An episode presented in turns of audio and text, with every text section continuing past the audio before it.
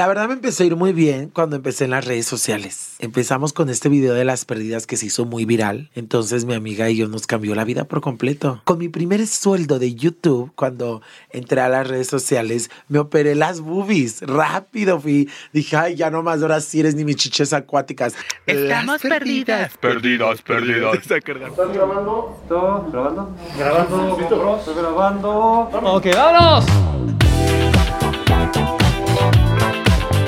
La Cueva de Álvaro, un podcast donde yo, Álvaro Cueva, converso a fondo con el mejor talento del entretenimiento.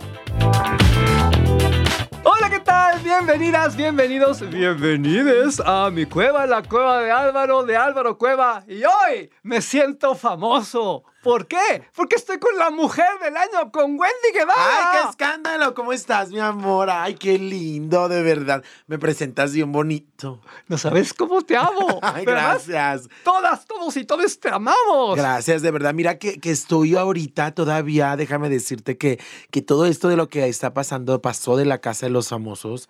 Estoy todavía aún, este, como que me está cayendo el 20. La verdad es, es demasiado, es demasiado éxito que lo que fue el reality, que, que no manches. Mira, yo estando allá, dentro de, dentro de la casa bar y la gente me gritaba, Wendy, acabas de ganar como este icono del año, un premio. ¿y Antes de será?". comenzar, Sí. Quiero pedirte a ti que nos estás escuchando que nos sigas, que actives las notificaciones, que hagamos comunidad, ¿sí?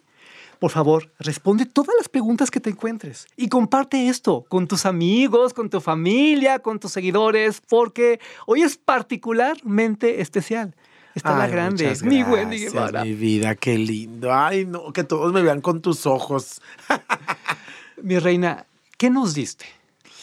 Pues la verdad, esto que, que les di yo, pues simplemente fui yo, fui totalmente transparente. Cuando mi mejor decisión fue esa, entrar a reality así, totalmente transparente, totalmente siendo yo, porque dije, en realidad, si vas con algún, queriendo, ah, este, no sé, voy con el plan de caerles bien a todos. Entonces, cuando yo creo que vas con estrategias este, de, de, de no ser tú mismo, de, de querer ser otra persona, yo creo que se caen las máscaras bastante rápido, porque no puedo, y te iba a aguantar dos meses con el personaje de la buena onda y la...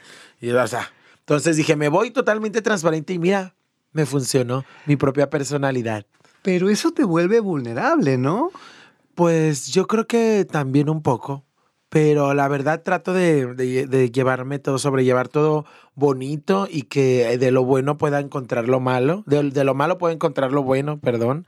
Y, y yo creo que, que eso es lo importante, ¿no? En la vida. A las cosas malas y a lo que te pase malo, siempre hay que ver el lado bueno. Tenemos mucho que aprender de ti. Ay, yo de ustedes nomás. Por eso quiero que contemos tu historia, ¿te parece? Claro, por supuesto. Hablemos de tus orígenes, Ok. hasta donde todas, todos y todes sabemos vienes de abajo. ¿De dónde? ¿Cómo era tu familia? ¿Cómo era tu infancia? Yo sé que, que mucha gente, fans de la Casa de los Famosos, dominan esto, pero me interesa sobre todo para la posteridad. Ok, mira, te platico. Yo soy de León, Guanajuato, originaria de León, Guanajuato. Allá nací, me encanta, amo León. Y este, pues bueno, en mi nombre, mi acta de nacimiento soy Luis Carmen Guevara Venegas. Nací en el 93, de hecho acabo de cumplir hace poquito años. Felicítame, bebé. Estas son las mañanitas, te amo, felicidades. No, y la verdad, este, pues bueno, ya desde muy pequeñito, cuando, cuando empecé a tener uso de razón, obviamente me di cuenta y pues me, me atraían mucho, pues, este, los niños. Los niños de mi edad se me hacían bonitos. Todavía no tenía ese pensamiento de, pues, de la sexualidad, de como de, de tener relaciones y esas cosas. O sea, era nada más de que me gustaba. Quería abrazar a, a- a mis compañeritos en la primaria. O sea, yo me juntaba con puras chicas y todo. Toda mi familia se empezó a dar cuenta, obviamente, que era súper amanerada. Ajá. Muy amanerada. Yo crecí, mi papá fue, era una persona que era drogadicto y al- alcohólico. Entonces, este, conforme iba creciendo, mi papá era como, ya sabes, ya sabes, estas, estos, el, el que era el macho mexicano, machista, que, no, no, no, aquí yo no quiero que se anden maquillando, no quiero que te gusten las cosas de niña, porque hay cosas de niña y cosas de niño. Y yo creo que ahora pues ya, ya ha cambiado todo mucho. Pero mi mamá siempre fue una persona muy trabajadora, trabajadora, trabajadora. Mi papá pues duró mucho sin trabajar. Y, y, pues crecí en, un, en, un, en una familia donde yo me tenía que esconder lo que sentía y tenía miedo a, a mostrar cómo era, porque mi papá pues era, me, golpeaba o, nos, nos, abusaba de, de, de golpes, nos daba unas palizas pero buenas. Pero bueno, todo eso fue cambiando. Tuviste un accidente muy fuerte de pequeño. Cuando, tu, cuando era más pequeño tuve un accidente de... Me, atropelló una camioneta fuertísimo, me abrió la cabeza y tuve 86 puntadas. Es, fue algo súper fuerte, la verdad. Duré muchos meses en, en, hospitalización y luego, este, pues logré pasar eso, pero fue algo muy complicado. Los doctores ya no decían, decían que pues ya, ya fírmele aquí, señora, porque yo creo que este niñito se les va. Entonces, pues no, fíjate que, que la vida me dio otra oportunidad. La vida me dio otra oportunidad y, y, pues bueno, salgo todo bien de, de, de, ese accidente y todo. Y pasa como unos dos, tres años y este, todavía tenía ya como ocho años y, y, tuve una violación por parte de un hombre, que, de un chavo, que ya era mayor de edad. No, de un amigo de mi hermana que iba con él ya al, en la escuela, estudiaban juntos. Entonces, este, pasó eso de, de, de, la violación. Fue algo. Yo siempre la gente me dice, pero lo hablas muy tranquilamente y lo dices así, porque de verdad, créanme que, que hay cosas que, que bueno, me he mentalizado desde muy, muy pequeña y, y pues lo he superado, eso lo he superado bastante y puedo hablar con, del tema sin sentir feo, porque no siento feo, de verdad, al contrario, me encanta hablar de ese tema para que la gente denuncie o, o los chavitos que están siendo abusados y que les da miedo decir algo por, por, por, miedo a su agresor. Entonces, este, no, no, no, no, no. Lo más importante yo creo que es que denuncies, que hables con, con tu mamá o con, la, o con la persona que más le tengas confianza. Entonces, en la casa de los famosos me preguntan eso conforme me van enseñando unas fotos y Dieguito me dice por acá, pero Wendy, te lo dices muy tranquila. Le digo, claro, te lo dice esta persona sonriendo porque lo he superado y, y no me duele, no me duele platicarlo. ¿Qué te dijo tu mamá cuando le contaste que te violaron? No, es, me quedé en la casa de una tía. Entonces, este, mi tía me acaba de poner un pantalón estos de tirantitos que se, se abrochaban, ¿te acuerdas de esos, de esos pantalones? Entonces mi tía me acababa de bañar y ella me puso el pantalón así de pechera. Entonces cuando mi primo vio que pues el muchacho me metió como a una obra negra de una casa y duró, pues ahí ya, ya sabes, pues me tocó y todas esas cosas. Entonces, eh, eh, pues tenía como muy rasgado mi, mi parte, mi, mi, recto. Entonces, este, mi, mi, primo entró, entonces fue y le dijo a mi tía, y yo tenía mucho miedo de decirle. Yo le decía, no, no, no, no le digas, no le digas, no le digas. Yo, pues, yo creo que si mi primo no lo dice, yo me, siempre lo iba, me iba a quedar callada. Entonces mi tía me, me revisó porque traía todo de, todo de atrás enredados los tirantes. Entonces se hizo un desmadre. Las patrullas. mira, yo creo que, que, es lo que siempre he dicho, que me llevaron a, a, a, la delegación y los doctores eran como, eran muchas personas de estos que revisan pues, lo de la salud. Y todos los doctores me metían el dedo al ano. Entonces yo me sentía más, más incómoda que nada. De verdad, o sea, era peor. Yo creo que tengo eh, eh, eso, así me llegan unos flash de, de, de, recuerdos a la mente donde estoy en una, en una camilla con una luz súper blanca y, y las personas estas me meten el dedo, me sacan el dedo. Luego entra una doctora, me mete el dedo, me saca el dedo. Y así fueron varias personas. Entonces yo dije, no manches, pues te quedas traumada de, de lo que, de, de esto, de lo que te hicieron y todavía vas y te dan unas, ay, no, no. O sea, es algo muy, muy fuerte, pero la verdad todo fue, pues fue fluyendo mi vida bonito. Y, ¿Cómo sales adelante de una experiencia como esa? Pues mi mamá me llevó a, terapia, sí iba a terapia, de verdad iba con una psicóloga súper buena y, ella me ayudó mucho. De hecho, ella le habló, le habló, con mi mamá y todo y le dijo, no, pues mira, su hijo pues tiene otras preferencias sexuales y así. Y mi mamá pues llorando, ya sabes. Ya sabes que, que, que mm, e, en, este mundo, en este país, y yo creo que en muchos más, siempre el ser gay o, o, pertenecer a la comunidad trans, siempre es algo que, que todavía existe gente que es muy machista y gente que se burla y gente que, que discrimina. Entonces yo creo que esas lágrimas de mi mamá o, o esa preocupación era por eso, porque saben, en realidad la gente ve que hay otras personas que son muy homofóbicas o que son machistas y, y, tu, y, tu familiar se preocupa y llora porque no quiere que te bullying, no quiere que te hagan daño.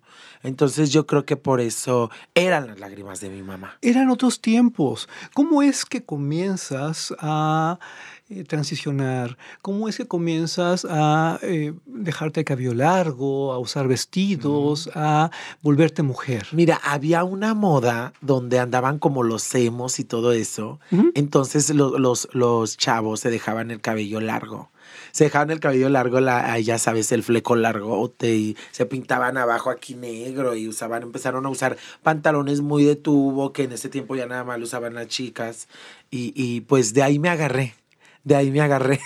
Primero dije, me voy a dejar crecer el cabello porque que ando, voy a andar como lo hacemos. Pero jamás yo quería que dejarme crecer el cabello para traerlo largo como mujer, obvio. Entonces, poco a poco y luego me vestía los fines de semana, rentaba un hotelito para vestirme y de ahí me iba a un antro gay, me metía y luego me salía y me desmaquillaba. Mi mamá me cortaba el pelo en las, en las mañanas, como a 6 de la mañana, y yo dormí de ahí, me cortaba y me cortaba el pelo y yo me bañaba y se me caía, pero me lo cortaba porque ellos no querían que yo fuera trans, no querían que yo me transvistiera. Entonces fue algo muy fuerte porque me enojaba yo. Decía, ay, mi cabello, pero mi papá empieza a cambiar, fue como a un grupo donde le cambiaron la verdad la vida, dejó las drogas, dejó el alcohol y después de tantas golpizas y de tantas cosas que, y quiero aclarar que amo a mi papá, lo amo mucho, pero o sea, no, no porque, porque luego la gente ahí me le dice cosas, entonces la verdad, este, empiezo, empiezo con lo de la transición, me empiezo a maquillar en mi casa, mi mamá, este, pues lo tomaban un poquito a mal porque decían, ay, qué onda, lo, mi papá un día se sentó y me dijo, bueno, yo sé que tú eres gay, sé que te gustan la, la, las personas como tú, te gusta el, el, sexo opuesto, entonces, este, pero lo único que te pido es que no te vistas de mujer y que me visto luego, luego a la semana. Ay, yo ya me, ya tenía mis pelucas bien escondidas en las casas de mis comadres. Entonces, este, un día me encontró mi papá entrando al hotel con mis amigas con maletas. ¿A dónde? ¿Qué andan haciendo aquí en el hotel y por qué entran con maletas? Le digo, ay, no, no supe qué decirle, ni me acuerdo qué le dije. Pero fue algo muy fuerte y la gente empezaba, ay, tu, tu hijo, este, en cuanto daba vuelta de, a la calle, o sea, daba vuelta a otra calle y me ponía el brasier a escondidas atrás de un carro y así, el brasier con rellenito y ahí andaba, según yo, muy perra. Entonces, este, todo empezó así, poco a poco poco a poco y, y pues la, la, vida me empezó a sonreír mucho porque yo creo que de, de, de niño me, me, la vida sí me fue media dura. Siendo ya mujer, uh -huh. ¿cómo te fue en la vida? Es, la verdad me empezó a ir muy bien cuando empecé en las redes sociales. Empezamos con este video de las perdidas que se hizo muy viral. Entonces mi amiga y yo nos cambió la vida por completo. E, el, el, mi primer con mi primer sueldo de YouTube, cuando entré a las redes sociales, me operé las boobies. Rápido fui. Dije, ay, ya no más ahora sí eres ni mis chiches acuáticas. Es decir, las chiches acuáticas porque un brasier lo rellenaba para, para llevármelo a, a, a, las albercas o así cuando iban a dar algo. Y el otro para allá en la noche ya sequecito. Uno seco y uno mojado se ha vuelto muy famoso el tema del sexo servicio, de que te dedicaste en algún momento de tu vida a la prostitución. Como dos años eh, ejercí la prostitución, pero la verdad casi nadie me contrataba. es que era más, no era tan, tan, tan del gusto, yo creo que de los clientes, pero sí, sí hubo varias veces que, que lo hice, muchas veces. ¿Cómo lo hacías? ¿Por redes sociales? No, ¿En las lo calles? Hacía en las calles, en las calles. Trabajaba eh, pues en una esquina allá en León, en un bulevar muy famoso, la avenida principal. Ahí se paran todavía algunas de mis comadres, pero ahí iban. Pero era, era, era muy, era mala como escort yo. a veces me gustaba mucho el cliente y le regalaba el servicio. Entonces dice, ay, no, tú estás bien guapo. muy mensa para eso. Pero la verdad me pasaron una de cosas, muchas cosas de verdad que te que se sorprende, se sorprenderían si lo vivieran. No les estoy diciendo que lo hagan, pero pero la neta es algo muy fuerte. Tú eres una telenovela de la vida real. Si alguien hubiera escrito esto sin ti, bueno, quién sabe, tal vez Talía lo hubiera hecho, tal vez Angélica Vale, no sé. Eh, es, es maravilloso todo lo que creciste, todo lo que has conseguido. ¿Cómo fue que llegaste a la casa de los famosos? Ay, no, pues todo fue, todo fue por gracias a la gente, la neta. Mira, te digo algo, cuando yo me vine un tiempo a la Ciudad de México, me vine un tiempo a la Ciudad de México a, ejercer la prostitución porque mi amiga Paola se operó aquí. En cuanto ella llegó a, a, ejercer la prostitución, se operó. Yo dije, yo quiero. Me vine y aquí me paraba en San Antonio Abad, en la estación del metro. Ahí yo trabajaba. Hay una fabriquita de brasieres ahí. Y ahí mero me paraba. Entonces recuerdo mucho esa, e, e, ese, ese, ese recuerdo es, es bastante lo tengo siempre muy presente. Estaba lloviendo muy fuerte. Ya ves cómo se inunda aquí en la Ciudad de mm. México, ¿no? Ya sabes, ya sabes que se vienen hasta acá las estas de, de con las trajineras. Casi se las traen acá sobre Tlalpan. Entonces, se inundó horrible y yo tenía una semana aquí. Entonces las zapatillas, los, estaba inundada la calle y yo toda mojada, todas mis compañeras se habían ocupado menos yo yo estaba parada así, entonces había una, en, la, en el portón gigante de, la fábrica había una, un, desliz, un deslice pues, para que se deslizara el agua. Entonces mi papá me marca me dice, ¿cómo estás? Y cuando me estaba yo toda mojada, parada y escondiéndome la lluvia, y recuerdo que mi papá me dice, ¿cómo estás? Y yo le digo, bien, pero me sentí muy mal, me di yo misma lástima, porque dije, estoy toda mojada, estoy sola acá, no tengo ni para la, renta de la habitación del hotel porque pagábamos hotel diario. Diario pagábamos 250 pesos de hotel. Entonces, este, yo llorando y yo sí estoy bien, de verdad. ¿Qué, por qué estoy así? Le digo, es que está lloviendo muy fuerte, pero a rato te marco. Ok, ok, ok. Y yo dije, no manches, me sentí súper mal. Dije, no, yo no quiero estar aquí, yo no quiero hacer esto. Si me voy a operar, que ya, que sea un día, no sé cómo le va a hacer ahorro, no sé, pero no, ya entonces me regreso a León. Un día mi amiga Paola va a visitarme y nos vamos con unos amigos a, un monte y hacemos el video de las perdidas. Se hace muy viral. A, los tres meses nos dan un premio, ¿Mm? eh, a los premios del gatito este de los miau. Y, y, nos dan como Ladies y Lords del año. Entonces ganamos y desde ahí nos empezaron a contratar de repente que en un antro que no sabe qué lugar, que vengan a hacer publicidad de mi negocio. ¡Te volviste cantante! de todo. Y nos empezó a cambiar la vida bastante, ¿eh? Bastante. Luego gente nos mandaba, de verdad, dinero. Dame, dame tu cuenta, tu nombre y todo. O sea, la gente se empezó a enamorar de las personas que somos, de quién, de cómo somos, de, o sea, de nuestro ser. Entonces, no, pues eso lo tengo súper, soy súper agradecida con eso, con, el público, con la gente, la neta. Entonces, todo esto me llevó a hacer videos en las redes sociales, mis canales de YouTube. Y ahí voy, ahí voy, y cada vez iba creciendo. Lo padre de esto es que no me estanqué, gracias a la gente. Iba haciendo siempre cosas diferentes, diferentes, diferentes, diferentes. Y hasta que me llega esto de la Casa de los Famosos. El ganador o ganadora de la Casa de los Famosos México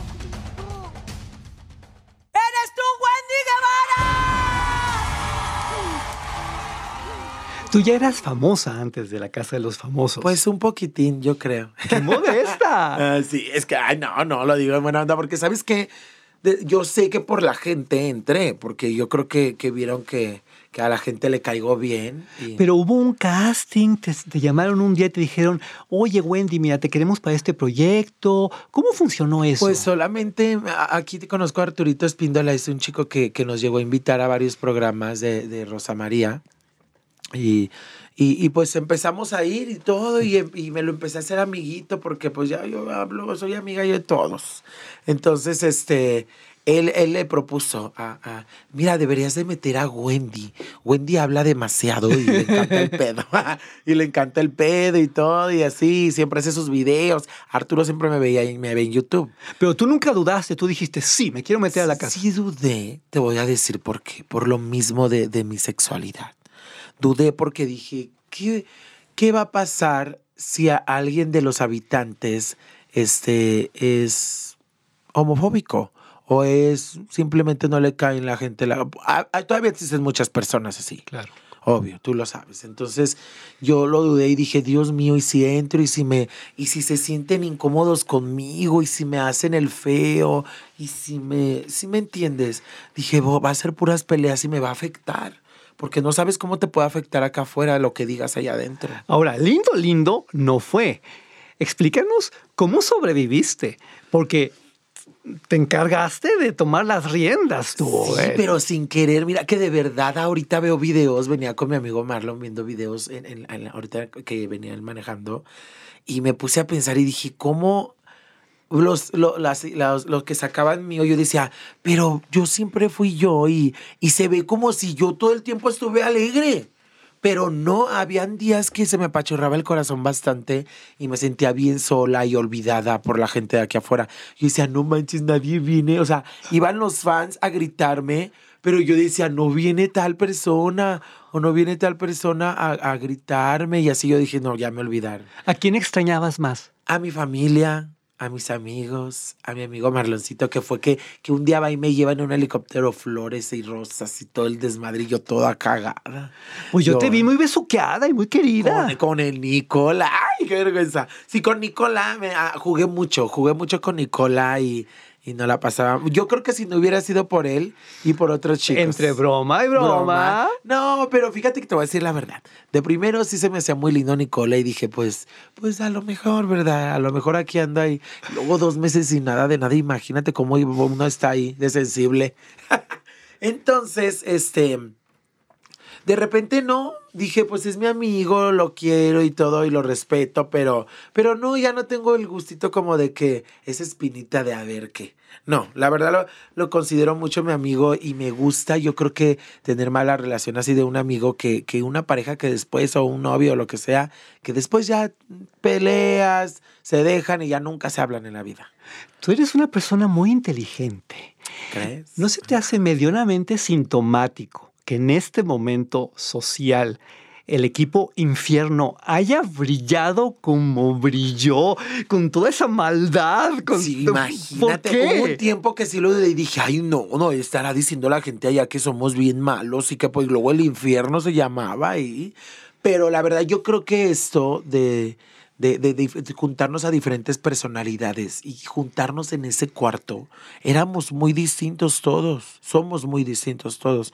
Entonces yo creo que se hizo algo bien chingón todos este, tuvimos conexión cada uno con cada, con cada uno. Entonces fue súper espectacular y la gente se enamoró del cuarto infierno y, y pues mírame, ahorita estoy aquí contigo. Date cuenta que México es un país de machos, que México es un país que mata a sus mujeres. México es un país famoso a nivel mundial por los transfeminicidios. No hablemos de homofobia.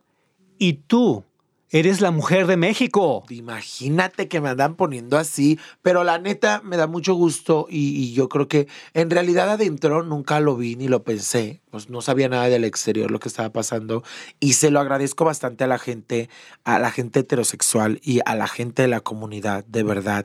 Vi que cerraron calles, vi que estaban en el ángel, vi que todo eso y ahora sí te digo que digo, pues bueno, sí, yo nunca me gusta decir que represento a alguien, me gusta decir que soy el reflejo de alguien, que se sienten identificados o identificadas conmigo. Te digo que esto que de la gente me, pues me está poniendo, la verdad yo me siento más como un reflejo de todas estas chicas trans, de toda la gente, de la comunidad gay, que dicen, qué chingón, Wendy lo hizo, la primer trans en México en ganar un reality de de, de ese tipo de realities. Yo sé que ha habido otras trans también como Alejandra Bogue, como Francis, que, que mis respetos, la Bogue es un amor, y a Francis pues no la conocí, obvio, pero a la Bogue me, me ha tratado súper bien y, y yo desde que estaba más chavita veía un programa donde ella salía. Entonces yo decía, ay, yo quiero así como ellas. Y la verdad, este, pues qué chingón, estoy muy orgullosa de verdad de mí misma y muy orgullosa de la comunidad, de, de la comunidad gay, trans de, y de la gente heterosexual que haya tomado el- la casa de los famosos así y que mi, mi persona, que, que, que soy totalmente, porque entré totalmente transparente, les haya encantado tanto para que día a día, noche a noche, se conectaran a través de sus pantallas a ver qué decía Wendy otra vez, qué pendejadas decía Wendy. Wendy, te vieron niñas, te vieron niños, te vieron ancianas, te vieron ancianos. Tú conseguiste en 71 días lo que más de 40 años de marchas del orgullo LGBT no pudieron en términos sociales. Te volviste familiar. La gente entendió el asunto trans. La gente entendió orientación sexual, expresión de género. Es increíble. Claro que sí, la gente entendió que somos personas que amamos igual que todos. Y eso es lo más chingón.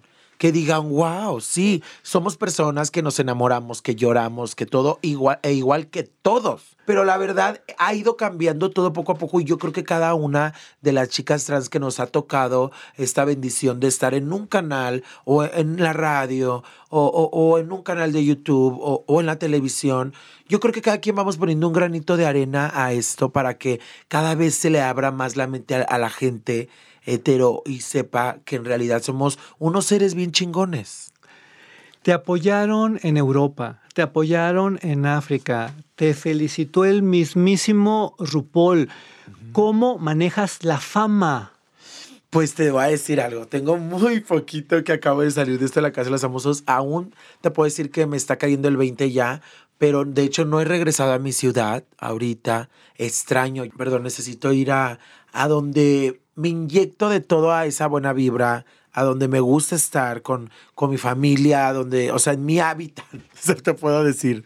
Entonces, pues bueno, nada, solo me queda agradecer mucho, la verdad, no, no saben cuánto amor y pues el amor lo mueve todo, ya vieron que, que esto de, de ser la chica trans en la casa de los famosos funcionó y funcionó muy bien. Y la verdad estoy muy agradecida con Televisa y con Rosa María y con toda la producción de que hayan tomado la decisión de que entrara yo y, y pues mira, fue algo muy chingón. Wendy Guevara, ¿sí te interesa trascender después de la Casa de los Famosos o ya cobraste ya te vas? Mm, Yo creo que sí quiero hacer cosas nuevas. De hecho, sí. No digo yo creo, sí quiero hacer cosas nuevas. Vienen cosas nuevas que van a estar muy padres. Aún no puedo decir nada, pero les va a encantar. Les va a encantar, la verdad, ni saben, mamonas. Va a estar bien chingón este pedo. Pero sí vienen cosas bonitas y voy a seguir. Tienen mucha Wendy para rato, si Dios quiere. ¿Le dijiste que no a una telenovela de Juan Osorio? No le he dicho que no a la telenovela de Juan Osorio. De hecho, tengo una cita con el señor y, y la verdad, pues voy a ver qué onda. Voy a ver qué onda, pero sí, sí quiero andar por allá. Pero sí tienes una especie de compromiso con el colectivo LGBT. Ah, claro que yo, yo, yo, yo creo que sí. Ojalá que ellos lo vean de esa manera. Ojalá que ellos lo vean de esa manera. Yo siempre he dicho que hay veces que no me gusta este, mucho eso porque en realidad este, a veces entre nosotras mismas nos estamos dando duro. A veces entre nosotros mismos nos hacemos hasta bullying. Yo me llevo muy fuerte con mis amigas, pero son mis amigas. Pero yo, yo, a mí me pasó de más joven, de más chica, que se burlaban de mí las chicas operadas porque yo no estaba operada. O me hacían menos por eso. O era menos porque no tenía un par de implantes. Entonces, pues poco a poco va cambiando todo y yo sí conozco personas de, de, de, los colectivos que sí son muy buenos, que son personas muy sinceras, que son personas que hacen estas marchas cada año y se los aplaudo bastante de verdad, porque sé que en esta marcha me estaban apoyando mucho en esta pasada aquí en Ciudad de México, pero también hay de todo, en este mundo hay de todo, pero hay que saber a quién ponemos en cada lugar, tiene que ser la persona correcta. El mundo LGBT cada vez es más complejo y cada vez se vuelve más intolerante. Hay personas trans que te atacan mucho en redes sociales porque tú afirmas ser una chica trans y no una mujer. Exacto. Eh, perdón, yo sí quisiera que nos explicaras a los simples mortales Mira, como que por qué o, o que, por dónde va esto, yo porque creo, ya no sé. Yo creo que, que ellas se ofenden y yo creo que la que me debería de ofender soy yo. Porque ellas, yo siempre he dicho, a mí no me enojo, yo no me enojo, no me enojo a mí que, que alguien me diga, güey, o, o amigo, o amiga. A mí no me molesta. Y a ellas les molesta que me digan a mí eso, pero es mi decisión. Yo creo que yo he conocido chicas trans que les encanta, que ellas dicen, soy mujer, ok, eres una mujer para mí, pero tú también respétame lo que yo pienso. Yo no tengo que pensar igual que tú a fuerzas. Esa es una tontería para mí. Y tienen que respetar mi decisión, y, porque yo la respeto como mujeres. Si se sienta una chica al lado de mí y me dice, soy trans, pero háblame como mujer, soy una mujer, para mí eres la más mujer del mundo. Entonces se, se molestaron porque yo dije, yo no me considero una mujer porque no puedo tener hijos. Y me dicen, pero las mujeres que no pueden tener hijos, Wendy, que y le dije, pero estúpida, pero tienen todos sus, sus aparatos, sus órganos reproductores femeninos, todo. Le dije, yo por eso no me siento una mujer, yo vengo de una mujer que es mi mamá y, y la respeto mucho, pero yo no me siento y no me tengo por qué sentirme una mujer porque la de al lado se siente. Entonces hubo un video que se hizo muy viral donde un señor me dice caballero, caballero, y yo me reí. Y yo le volví a hablar al señor, señor, venga, venga. Y, yo lo, lo, decía, mire, tráigame ahora esto, tráigame un refresco. Y él, sí, caballero, sí, caballero. Y yo me reía. Yo estaba en un en vivo y yo gocé y dije, ay, pinche señor. Gracias. Sí es fresco, ¿verdad? Caballero. Es que luego en unos, en unos lados, en unos lados lo hacen este... Usted prueba lo que me dice. Ah, ok. Gracias. ¿Usted le traigo su coquita? Sí, amigo. Chale. Todo iba bien hasta que el señor me dijo, caballero, que no me vio las chiches el señor. Pero ya después, mira, grabé eso y fue tanta gente a atacar al pobre señor. Era un señor ya grande de edad que yo creo que no sabía cómo, cómo este, desenvolverse o atender a una persona como yo. Entonces yo sentí más feo por el señor porque dije, lo van a correr, Dios mío. Lo mandaron al señor le, con dos botellas de, de vino a pedirme disculpas con el gerente y todo, porque los estaban reventando. Y también se lo agradezco a la gente, que, que también para el respeto, ¿verdad? Pero el señor yo creo que no estaba capacitado y era un señor grande, no estaba capacitado para llevar esto. Entonces tenemos que capacitar a las personas porque yo le dije al señor, mire, le voy a decir algo, yo no me enojo, señor. Yo soy la persona que me vale madre todo, porque no me tomo nada a pecho. Mira, yo creo que prefiero vivir mi vida eh, a gusto, tranquila y feliz, a estar siempre preocupada cómo me van a llamar mañana. Si me dicen hombre o mujer o lo que sea, que digan lo que quieran. Yo soy feliz y, y, y yo estoy muy mentalizada de que yo siempre voy a estar feliz. Wendy, tú abriste las puertas del mundo trans en la gran familia mexicana. Gente que antes tenía prohibido el tema, ahora desayuna, come y cena con él.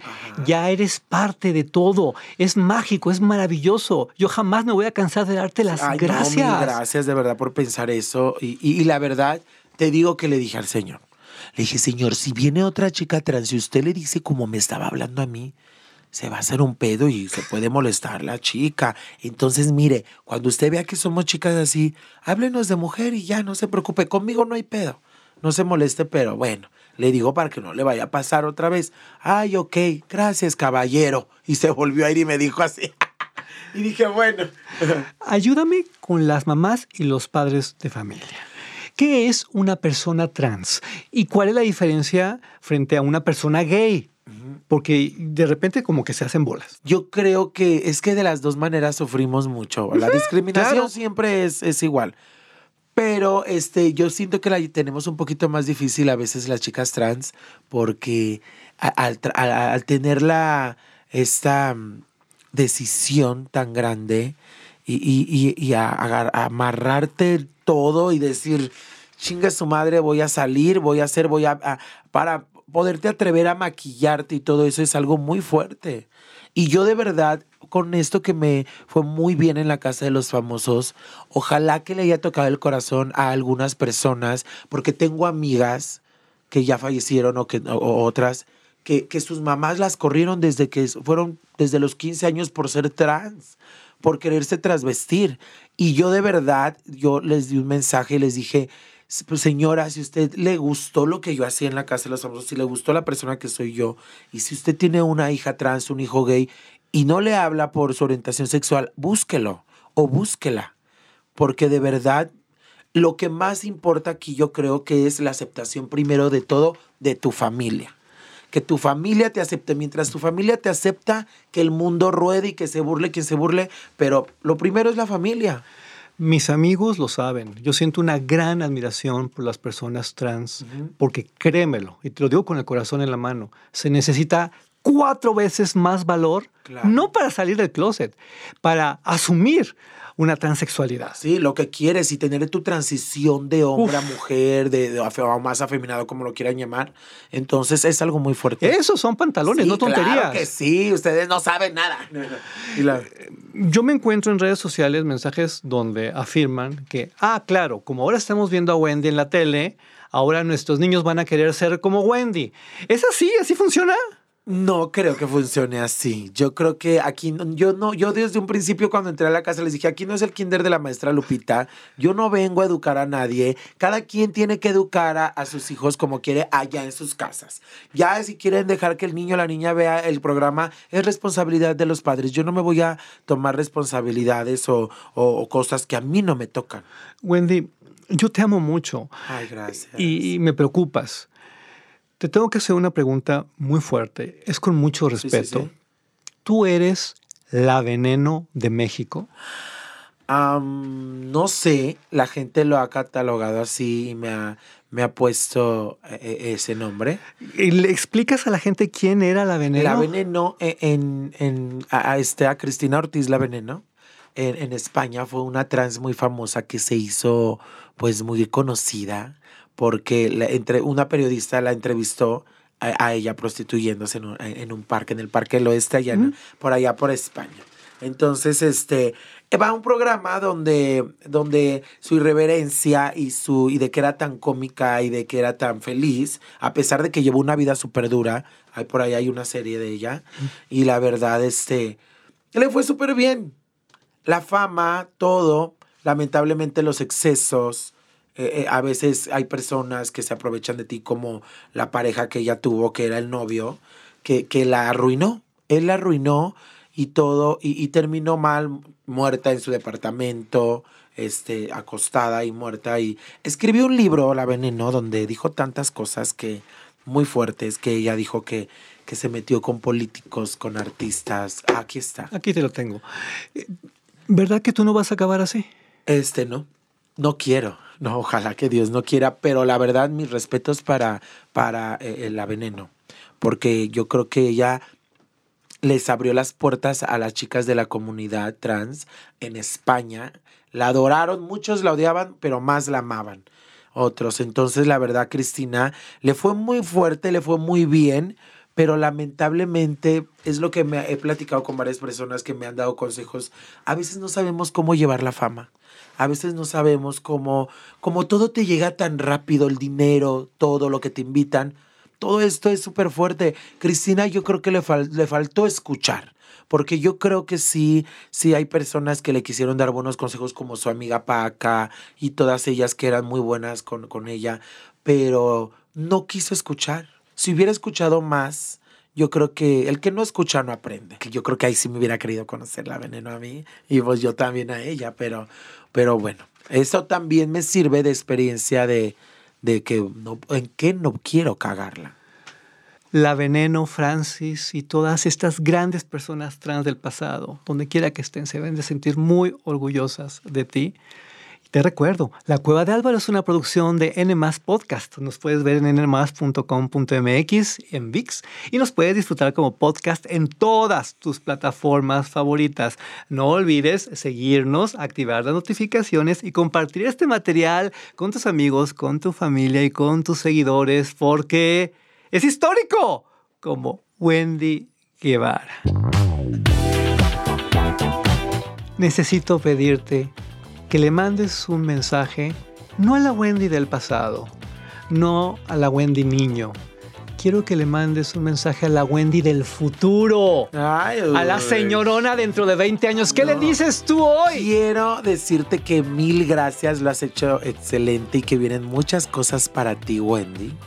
Y que se ataque la que se tenga que atacar. No es cierto, no, de verdad, mil gracias. Este, espero que la vida me dé más, que la gente me dé más, para poderles llevar un mensaje a su casa bonito, un mensaje de diversión, que se les olviden todas sus penas por un momento, aunque sea, que me dejen entrar a su corazón. Cuídense mucho, bendiciones y todos los trucos. Y ni modérrimo. Y ni modérrimo.